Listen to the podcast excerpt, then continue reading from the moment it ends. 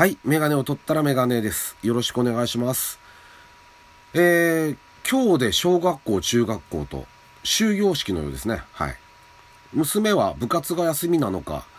あのー、カラオケに行くとかって言ってましたね、友達と。なので、これからね、どういう風にまた配信ができるか年末、年始、ちょっとわかんないんですけど、まあやれる隙間に、こう、うまく収録できたらやりたいなというふうには思ってます。はい。で、えー、っと、あとね、もう一つ、前回ね、ちょっと枠、まあ、12分って限られた枠でやってるんで、そこ喋れなかったんですけど、一つあの、お礼を言いたいことがあって、この僕のこの、ラジオに目がねえの絵もそうですし、まあ、ツイッターのアイコンなんかもそうなんですけど、これをね、書いていただいてる方がいるんですよ。ドブリンさんって方なんですけど、その方に、えー、っと、本当にご好意で書いてもらってます。で、えー、仕様に関しても、あのー、まあ、ラジオトークで使う時もそうだし、えっと、ポッドキャストに行った時もそうなんですけど、あのまあ、どちらに関しても、あのどうぞ使ってくださいっていうことをね、気持ちよく言っていただいてるんですよ。で、それに関して本当に感謝の気持ちでいっぱいなんですね。本当ありがとうございます。あの、とっても可愛らしい絵なんで、皆さんの印象にも残ると思うんですよ。で、あのそういうのをね、あの自分の大切な作品を、あのこういうふうに無償で気持ちよく使わせてくれてることにとっても感謝してます。はい。あの皆さんもぜひね、あの、ドブリンさん、ま、ラジオもやってらっしゃいますけど、あの、ツイッターなんかも見てもらえれば、可愛い絵とかがいっぱい出てるんで、とても面白い絵とか可愛い絵がいっぱい出てるんで、見てもらえたらいいなっていうふうに思います。はい。あの、そういう、えっ、と、ご好意のもと、僕はこう、配信ができてるっていうことですね。あの、本当にありがとうございます。というわけで、えっ、と、第21回にになります。えー、ラジオにメガネ始めたいと思います。よろしくお願いします。えー、でですね、あのちょっと先日、職場で、あの昔のドラマの話になって、アメリカのドラマですよね。まあ今でも結構ありますけど、いろんな種類のがこうある僕はね、実はね、あんまり見てないんですよね。あの、向こうの海外ドラマ。えー、っと、24がの最初のやつは見ましたね。あれ、あれ、あれ、シーズン1は見ましたけど、その後見てなかったりして見てないんですけど、僕が子供の頃、小学生、中学生、小学生、中学生ぐらいの時ですかね、頃、あのー、まずナイトライダー、で、エアーウルフ、あと特攻野郎 A チーム。この3つが主だったと思うんですけど、まあやっていたんですね。まあ、テレビでやってたんで、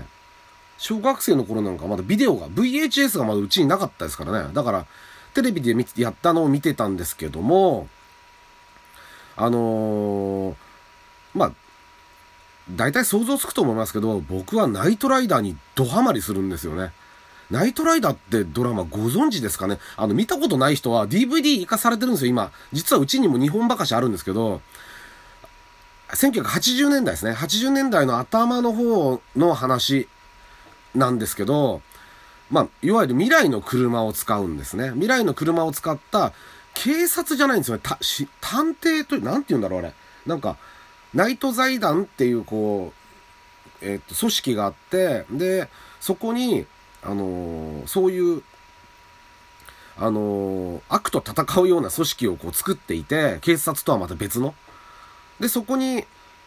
特殊な車両、ナイト2000っていう、あのー、特殊な車両、人工知能を持った人と喋るんですね。車なんですけど。で、車自体も、ものすごいいろんな能力があるんです。自分で勝手に動いてくるし、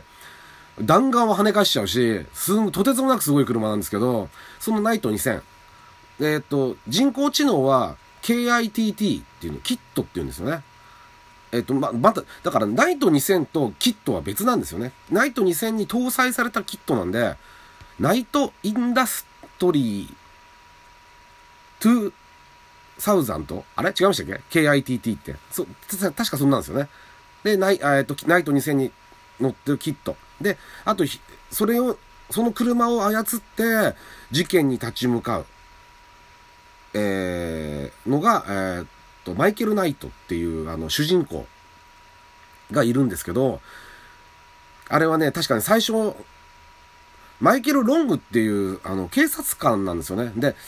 あのね、女性ののなんか、なんだっけなって、悪い組織なんだか、ちょっともうちょっと調べればよかったんですけど、何せ結構長い物語だったんで、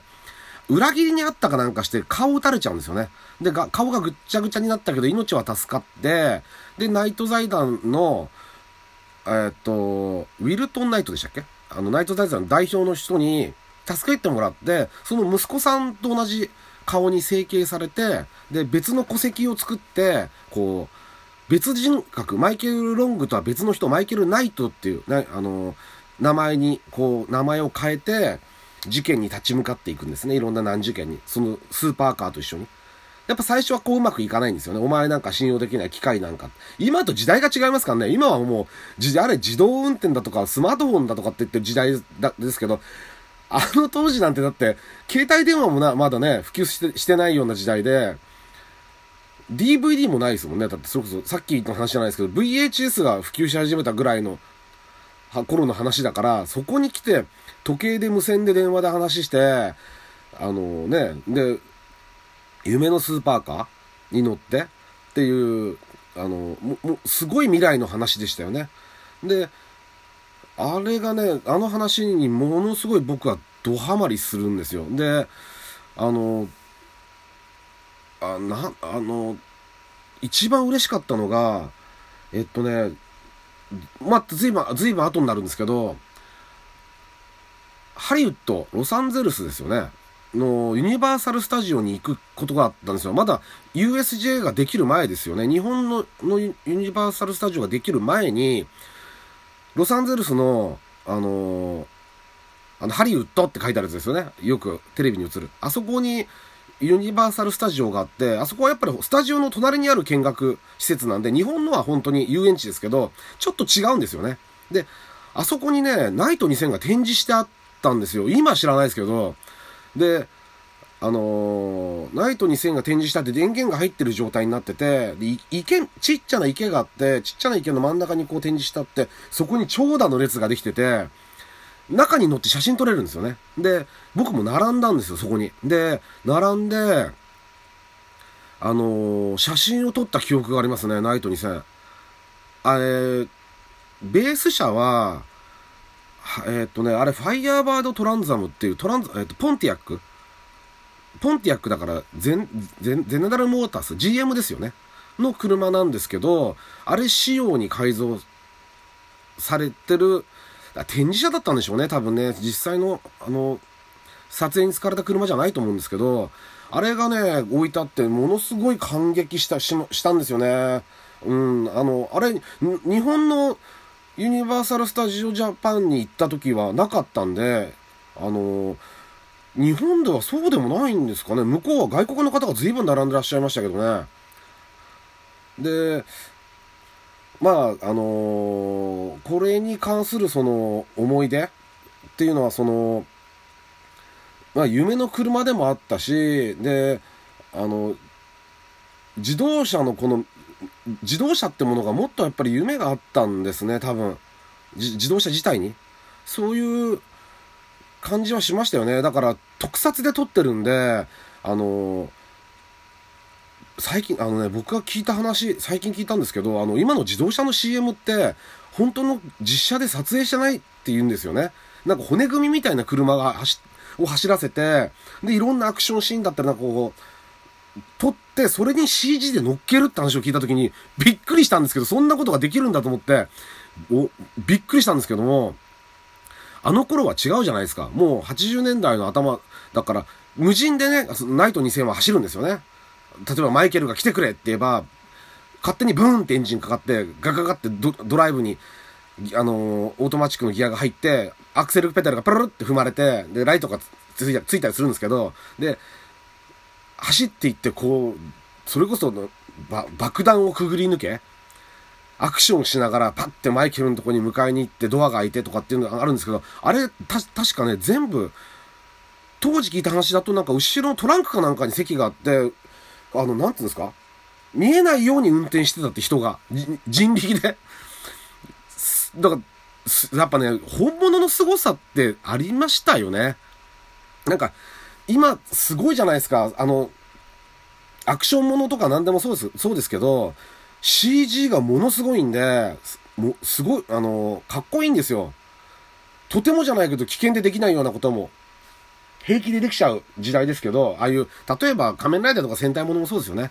昔は本当の爆弾使ってたから、危なくって多分できなかったことも今は CG があるね、できちゃうと思うんですよ。で、こその、車を使ったその、アクションだから西部警察もそうですよね。日本の。あれも多分そうだったと思うけども、大体犯人が、あれも西部警察も、西部警察も知ら、若い人知らないと思いますけど、あれも犯人がボロい車に乗ったら、乗って逃げたら、もうこれ完全にもう爆発ひっくり返されるなっていうのが大体もう分かってましたけど、それ用の車だから。だけど、あの分かってましたけど、あの、あれも本物の凄さってあったじゃないですか。爆弾をくぐり抜け、ひっくり返、車ひっくり返る爆発、ね、車自体が爆発するみたいな。だからそういうのがやっぱりこのナイトライダーもやっぱ時代の背景上あって、あの、ほ、本物ならではのリアル感とか、あの、す、凄さ、凄みってのはあったんじゃないかなと、とても夢がありましたよね。だから僕お金が本当にあったらもしかしたら本当にあれですよね。フェラーリとかを買うんだったら、あの、トラ、当時のトランザムを買ってナイト2000仕様に改造するって方がよっぽどなんか夢があるような気がしますね。ただあのかっこいい車から僕が降りてくる姿は想像したくないですけども。はい。そんな、あの、ことをちょっと思い出しました。はい。あの、ぜひ、あの、見る機会があったら見てみてください。ナイトライダーのお話をさせてもらいました。えー、ありがとうございました。